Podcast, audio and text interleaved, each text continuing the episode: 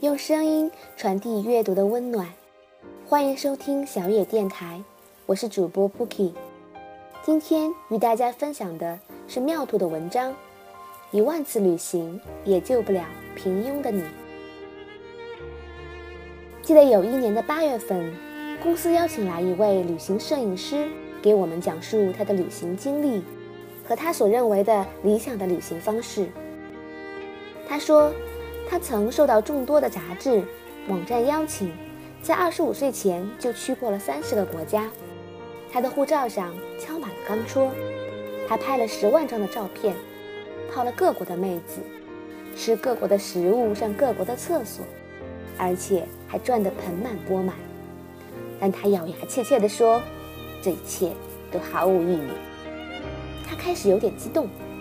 说现在的旅行行业所做的一切都是毫无意义的事情，旅行社做的事情就是一场骗局，他们收了钱卖给你们一个根本抓不到的梦。他愤愤地说：“当然，你们还觉得物超所值。”他说：“我们都声称自己热爱旅行，时不时有着放弃学业和工作去旅行的念头，但却从来没问过自己。”为什么要去旅行？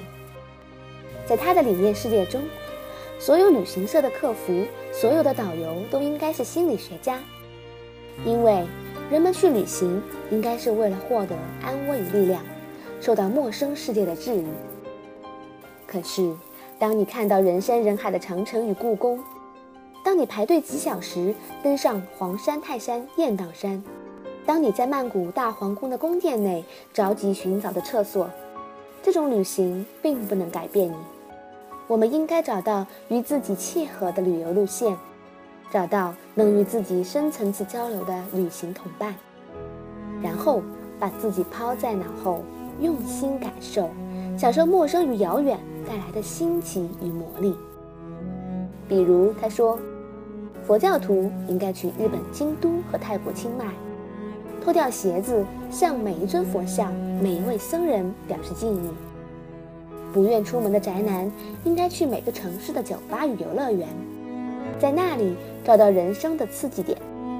出入耸立在雾霾之中的巨型写字楼的白领们，应该去无人走过的田野与村庄，应该尽情在大草地上打滚，甚至野战也行。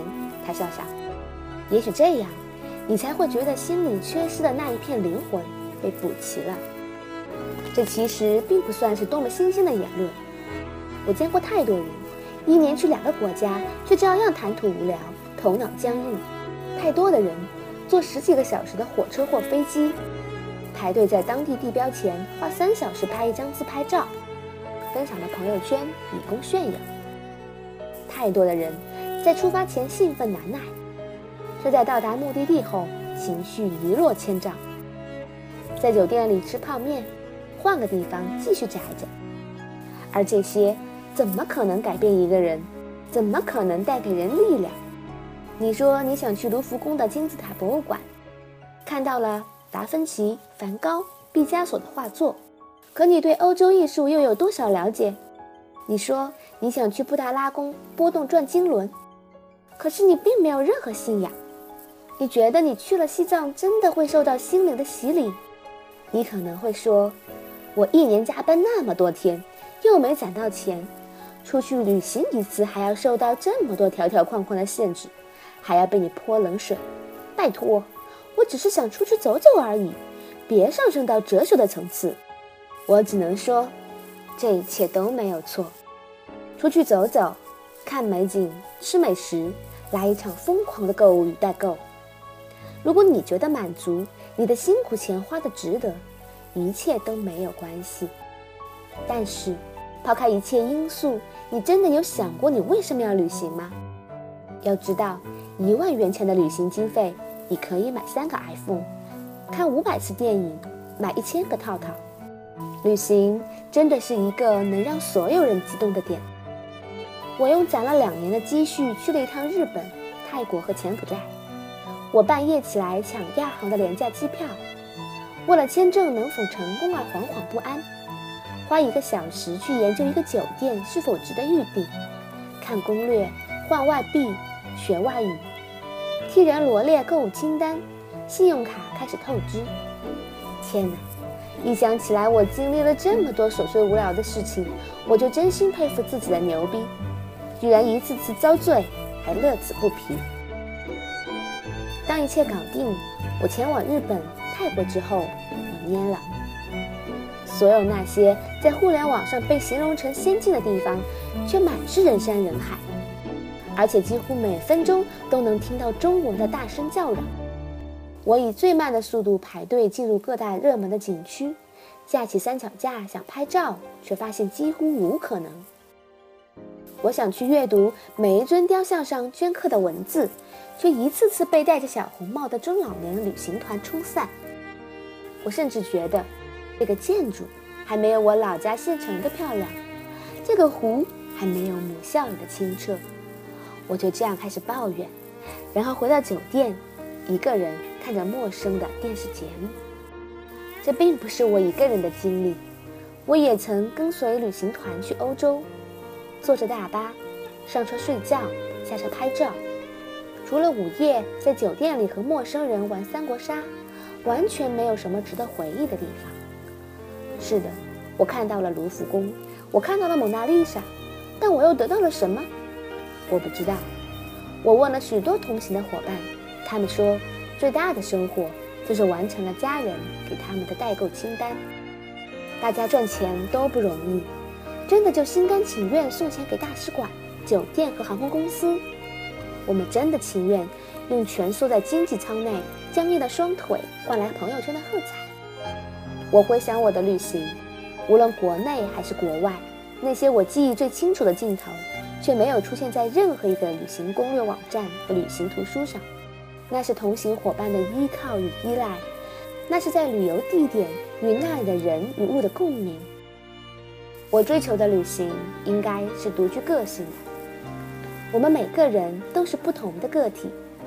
我实在无法忍受旅行社提供的批量流水线上的旅行套餐。旅行应该是一种精神体验。批量同质化的旅行路线其实就是一种精神的洗脑。它不但没法让我们找到自己，却让自己迷失的越来越远。当然，旅行更应该是充满意外的。这就如同生活，我们永远没法按照既定的人生路线生活。如果我们真的能适应变化的旅行，那我们为什么无法接受生活中的跌宕起伏？如果我们喜欢这些未知，那又何必在生活中谨小慎微，步步维艰？企图控制一切，不要欺骗自己。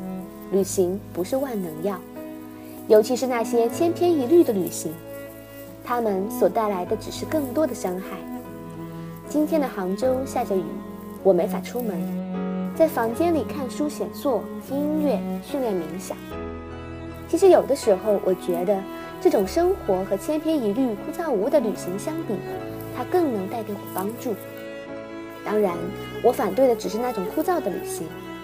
但其实，在我们身边有太多地方值得我们去走走。我们其实可以随时开始一次无限时间的旅行。如果你生活在杭州，你真的去过杭州的每一个展览馆吗？你真的看过苏东坡的每一份真迹吗？你能读懂苏东坡笔墨背后的深藏意味吗？你也会去杭州收藏品市场淘些好玩的小物件吗？你会去坐下来在海尔巷的弄堂里和民国出生的老人聊聊历史吗？你会去南山路的酒吧和咖啡吧里与陌生的人聊天吗？你会在吴山广场上和晨练的老人一起写大字吗？你会在清晨醒来骑车环绕还未苏醒的西湖吗？你其实能做的很多。其实你一点不寂寞。如果你要往外走，你能不能为自己定制一条最适合的线路？能不能拒绝打卡式的拍照？能不能在出发前多读点当地文化历史的书？能不能找到一些志同道合的旅行伴侣？能不能把一切烦恼抛在脑后？能不能将全部的内心投入到未知的探索之中？真的，这。才是有意义的旅行。